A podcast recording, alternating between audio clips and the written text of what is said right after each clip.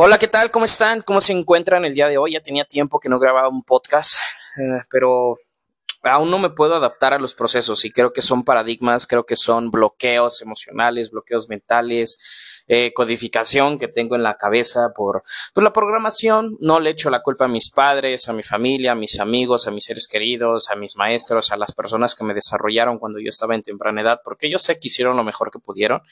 Pero tal vez hoy a lo que yo aspiro y quiero, pues no fue lo correcto.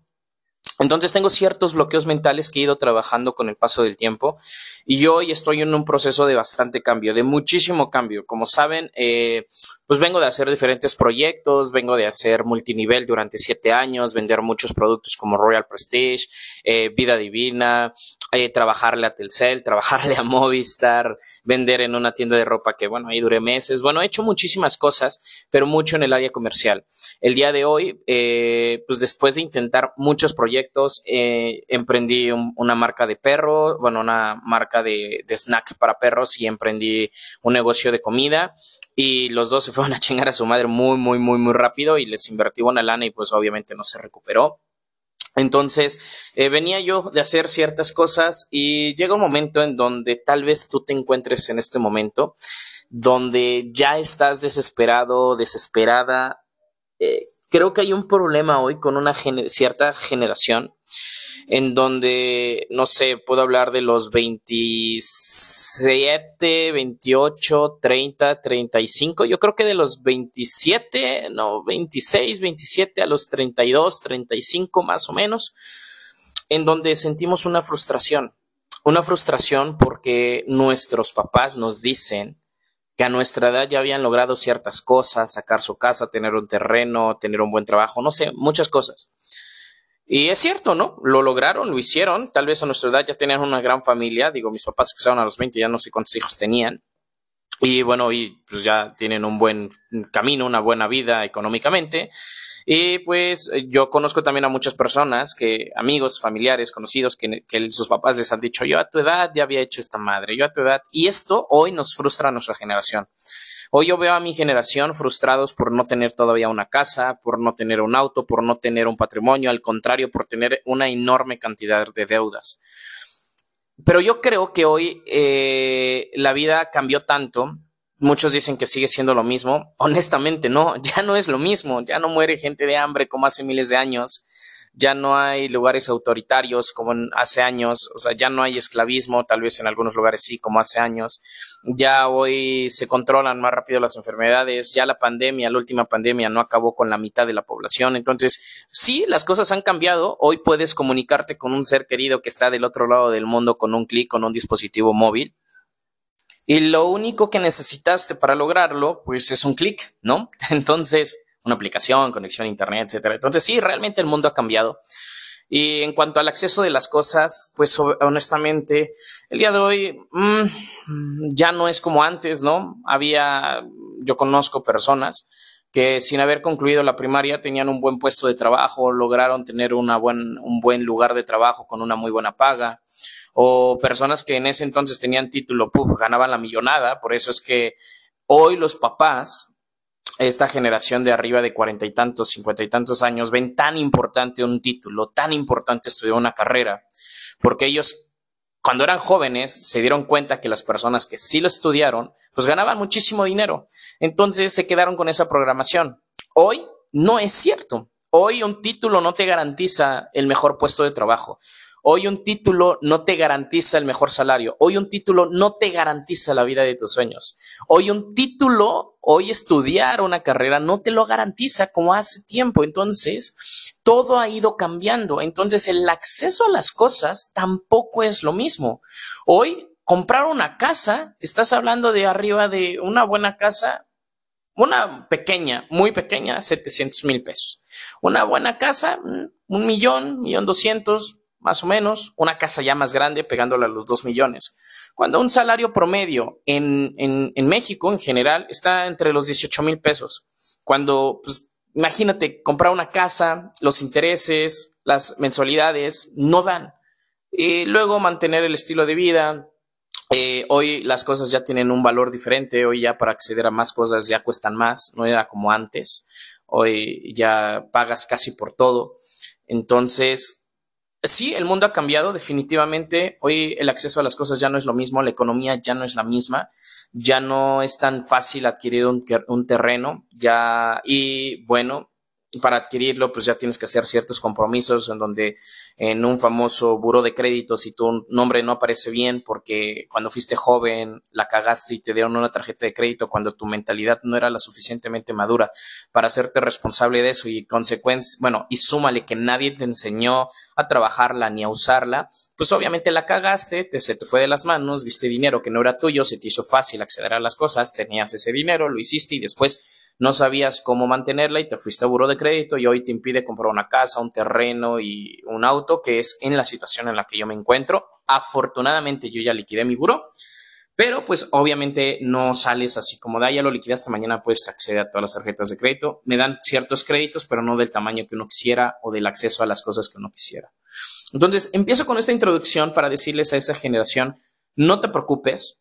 Hoy lo que me he dado cuenta es que entre más eh, bueno, veo un detalle, que somos la generación de microondas. Queremos todo rápido, ya lo he dicho en otros podcasts. Queremos dinero rápido, sexo rápido, amor rápido, pareja rápido, o sea, todo rápido. Que entramos a un trabajo y ya queremos ganar la millonada. Me he dado cuenta que todo es un proceso y que en ese proceso tú tenemos, los humanos tenemos una habilidad que es la habilidad de la adaptación. Nos sabemos adaptar perfectamente. Nos adaptamos a la pandemia, hoy a la pospandemia, a la tecnología, a la evolución, a ciertos cambios. Entonces, eh, tú si quieres o entras a un trabajo, te tienes que adaptar y es un proceso, a un trabajo, un emprendimiento, un negocio, lo que tú quieras hacer. Entonces, mientras tú te vas adaptando y te vas desarrollando y vas creciendo, en esa adaptación, en ese crecimiento, tu nivel de ingresos va a aumentar. Como tu nivel de ingresos va a aumentar, pues obviamente vas a tener acceso a diferentes cosas. Pero el detalle aquí es, un problema es que como queremos todo rápido, nos desesperamos y como no adquirimos, obtenemos lo que queremos rápido, lo dejamos a un lado e intentamos otra cosa. Y así vamos, de chapulines en chapulines. Eso es número uno. Y número dos, el famoso conformismo. Nos conformamos con una, un sueldo base, nos conformamos con ganar lo mínimo, nos conformamos con vivir al día, nos conformamos con tener acceso a unas chelitas el fin de semana, comprarnos ropa de vez en cuando, de, pues, de estar viendo el precio, buscar ofertas porque pues, no nos alcanza algo más, etcétera, etcétera, etcétera. Entonces, el día de hoy, obviamente, la vida ya cambió. No te me frustres, es parte del proceso. Tú sigue caminando hacia adelante. Tú ponte metas, tú ponte objetivos y te prometo que tarde o temprano lo vas a lograr. Más, más temprano que tarde si le echas ganas, si te esfuerzas, si te comprometes, si haces lo que tienes que hacer para llegar. Y esta es la introducción para hablar de un famoso tema de es, oye, ¿por qué eh, la gente no ahorra? Oye, Rigel, ¿por qué no podemos ahorrar? Y quiero hablar de este tema porque se me hace muy curioso. Eh, hoy que yo ya me volví agente de seguros, desde enero del 2023 hasta la fecha, he visto a más de 100 personas, muchos más de 100 personas, y te prometo que de esas más de 100 personas que he visto, han sido como 10, 15 personas las que tienen un hábito, digo entre comillas, hábito, ahorrar.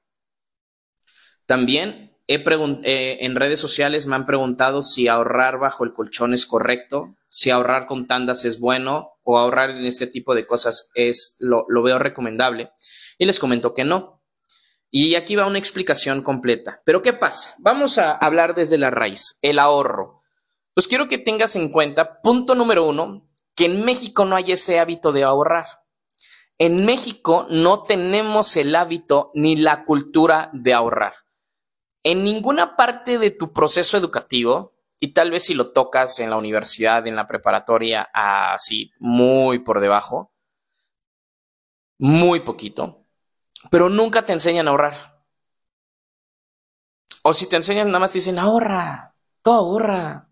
Sí, ahorra. Oye, guarda dinerito. Cuando tengas dinerito, guárdalo, ahorra. Pero hasta ahí, pues ya nada más te dicen eso, pero no sabemos ni qué es el ahorro, no sabemos para qué sirve, cómo se usa, cómo hacerlo, nada por el estilo. Entonces, punto número, entiendo. Y hay una frase que dice, no es tu culpa el haber nacido en clase baja, pero sí es tu culpa morir en clase baja. Porque tú no decidiste dónde nacer, pero una vez que tú estás en este mundo, tú decides cómo vivir. Y lo mismo pasa con el ahorro. No es tu culpa que no sepas ahorrar, no es tu culpa que no te lo hayan enseñado, no es tu culpa que no hayas crecido con esa habilidad, pero sí es tu culpa seguir viviendo hoy con ese problema. Entonces, el problema número uno, en el problema de que por qué no ahorramos es porque no tenemos el hábito de ahorrar. No hemos desarrollado el hábito de ahorrar. No lo hemos hecho. Que conforme sí me he dado cuenta que las personas entre más crecen, más agarran ese hábito de ahorrar. Pero no ahorran de la manera que tendrían que ahorrar inteligentemente. El ahorro tiene que ser una herramienta. El, el ahorro tiene que ser un vehículo. El ahorro tiene que ser un camino el ahorro no tiene que hacerse ni llevarse por miedo. Me di cuenta o me he dado cuenta en, esta, en este camino, en este trayecto y con las personas con las que me he conectado, que personas arriba de 47, 48, 50 años son las personas que ya empiezan a ahorrar porque ya ven cerca un periodo de retiro. Ya ven cerca que van a dejar de ser productivas, ya van a ver cerca o ya ven cerca que ya se va a acabar el tiempo de vida, de trabajo, de etcétera. Entonces, pues ya se empiezan a preocupar de, güey, ¿qué voy a hacer cuando ya no genere dinero? Entonces, ¿qué dicen? Voy a empezar a ahorrar, ¿no? Entonces, este hábito no debería de nacer por miedo, sino debería de nacer por una inspiración. Debería de nacer por quisiera lograr esto, quiero lograr esto. ¿Cómo? Ah, perfecto, voy a empezar a ahorrar. Hay un libro que se llama Las leyes del éxito de Napoleón Hill, que la historia de ese libro está muy interesante y solamente por saber la historia del libro te dan ganas de leerlo, pero es una enciclopedia, es un libro grandísimo de no sé cuántas cientos de páginas tiene, es muy grande y un capítulo lo dedican 100% al ahorro, ¿no? Y te hablan entonces del ahorro, que, que lo ves como una buena relación con el dinero. Hablando de energía del dinero, no nos vamos a meter tanto en ese tema, pero el dinero, todo en esta vida son vibraciones, ya lo dijo la NASA, lo han dicho seres espirituales, lo dicen muchos libros de metafísica, lo han dicho científicos y bueno, eh, la religión, lo que tú quieras, ya se conoce que todo es energía. Y el dinero también lo es. Entonces, si tú no tienes una muy buena energía con el dinero, si tú no tienes una buena relación con el dinero, tenemos que ver qué relación o por qué esa relación no es la correcta hablando energéticamente. No nos vamos a meter en ese tema, pero el ahorro es parte de esa energía. El ahorrar dinero, el crear el hábito de ahorrar, es parte de esa relación, es parte de esa creencia, es parte de esa energía que tienes con el dinero. Entonces, si no hay un ahorro, tienes que ver qué está pasando, cómo te expresas sobre el dinero, cómo ves al dinero, cómo es tu relación con el dinero, cómo piensas respecto al dinero. Entonces, esta parte es el tercer punto que quiero tocar, que es el punto de la mentalidad con respecto al dinero.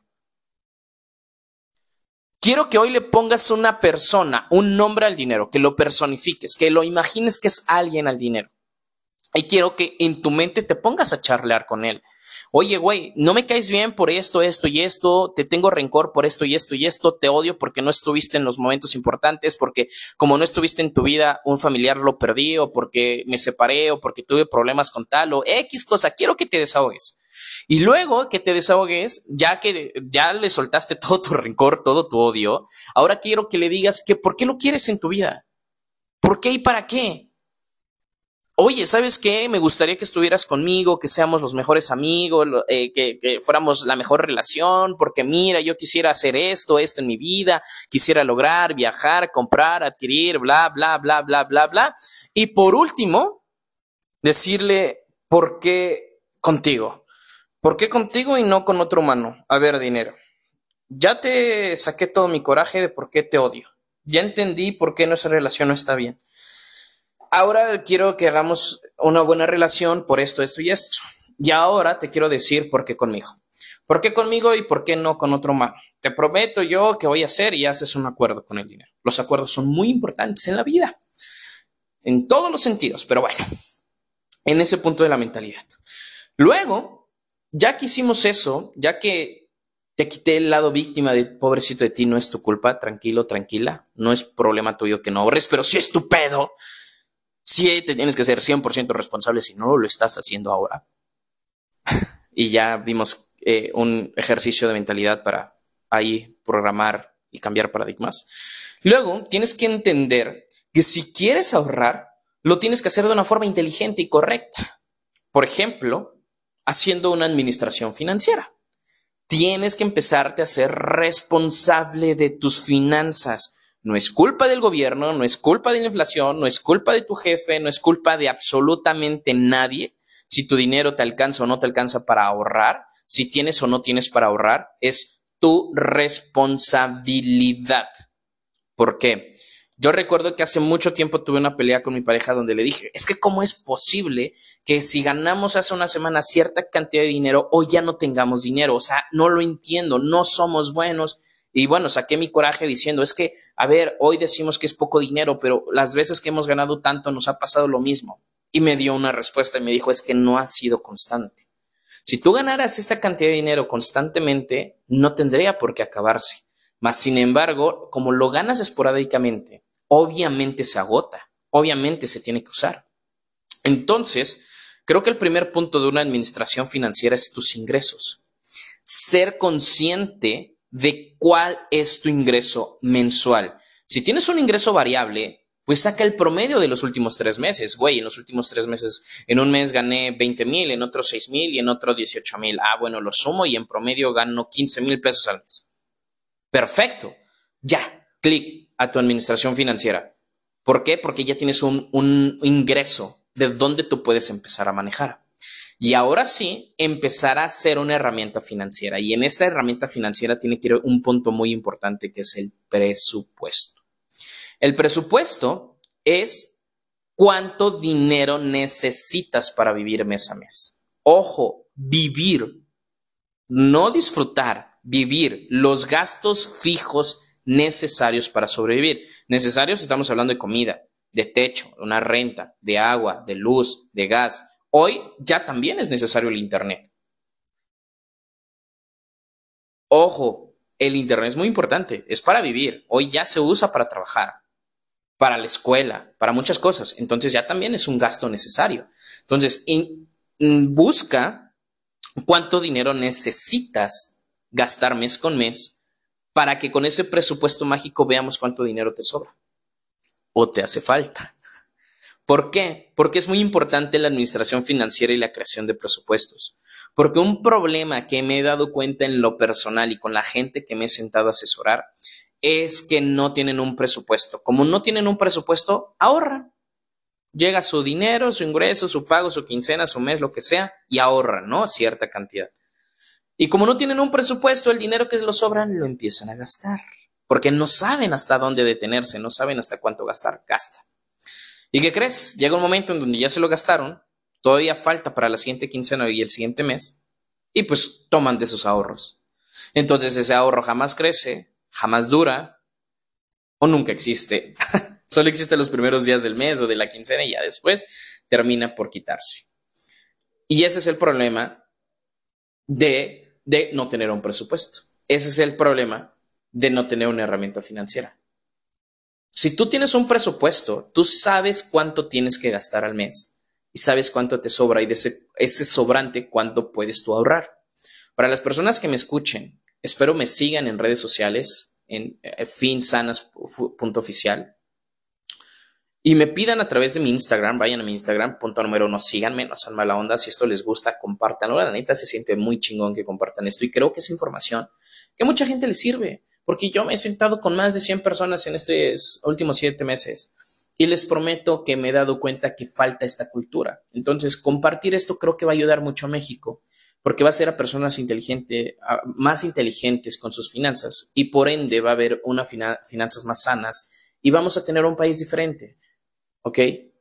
Entonces, compártelo. Sígueme en mis redes sociales. Y ya que me sigas en Instagram, pídeme una herramienta que diseñé de administración financiera. Esta herramienta no la inventé yo. Esta herramienta la adquirí en libros, cursos y talleres. Hice yo la cuenta y más o menos me costó 5 mil pesos con lo que tuve que gastar en esos cursos, talleres y libros para desarrollar el contenido que hay en esa herramienta. Y te la estoy regalando, no te voy a cobrar ni un peso, lo único que te pido como cobro es que me sigas en redes sociales y que compartas este podcast, nada más, es lo único que te pido. O sea, el, el siguiente paso para que tú tengas acceso a llevar unas finanzas sanas es compartir este podcast y eh, seguirme en Instagram, nada más.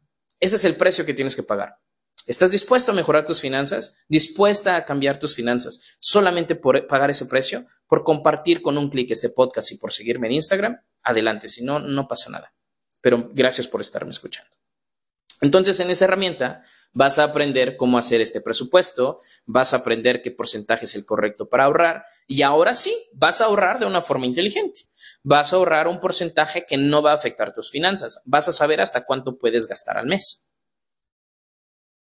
Y luego, ahora sí, la forma correcta de ahorrar es para un plan y un objetivo. No puedes ahorrar por ahorrar, por tener dinero ahí acumulado, porque es como el agua, se va a terminar apestando, echándose a perder como la comida. El dinero es una energía y el dinero estancado se pudre. El dinero tiene que fluir. Entonces, ahorrar es para herramientas, es para, perdón, objetivos y planes, para un proyecto de inversión. Quiero ahorrar para invertir en CETES. Quiero ahorrar para abrir una cuenta de inversiones. Quiero ahorrar para, para pagar mi seguro de vida, para mi PPR, que eso es muy importante que lo debes de tener, porque nosotros ya no tenemos derecho a una pensión y ya no tenemos derecho a que nos mantenga el gobierno en el futuro. Entonces, nuestro futuro depende al 100% de nosotros. Si tú no haces algo hoy al respecto, vas a formar parte de la generación que expertos dicen viene la generación de viejitos más pobres, porque en México solamente dos de cada diez ahorran para su retiro. Entonces, puedes usar ese ahorro para pagar un PPR que te garantice dinero en el futuro. Comercial, de FinSan es uno de los servicios que ofrezco a través de mis seguros PPR. Pero bueno, los ahorros tienen que tener un objetivo. Oye, quiero ahorrar 100 mil pesos para darlo de enganche por una camioneta. Perfecto. Quiero ahorrar para invertir en un fondo o en la empresa de Bimbo. Perfecto. Tú ya sabrás si lo usas este ahorro para invertir en algo inteligente o invertir en un gasto como un carro o invertirlo en una propiedad.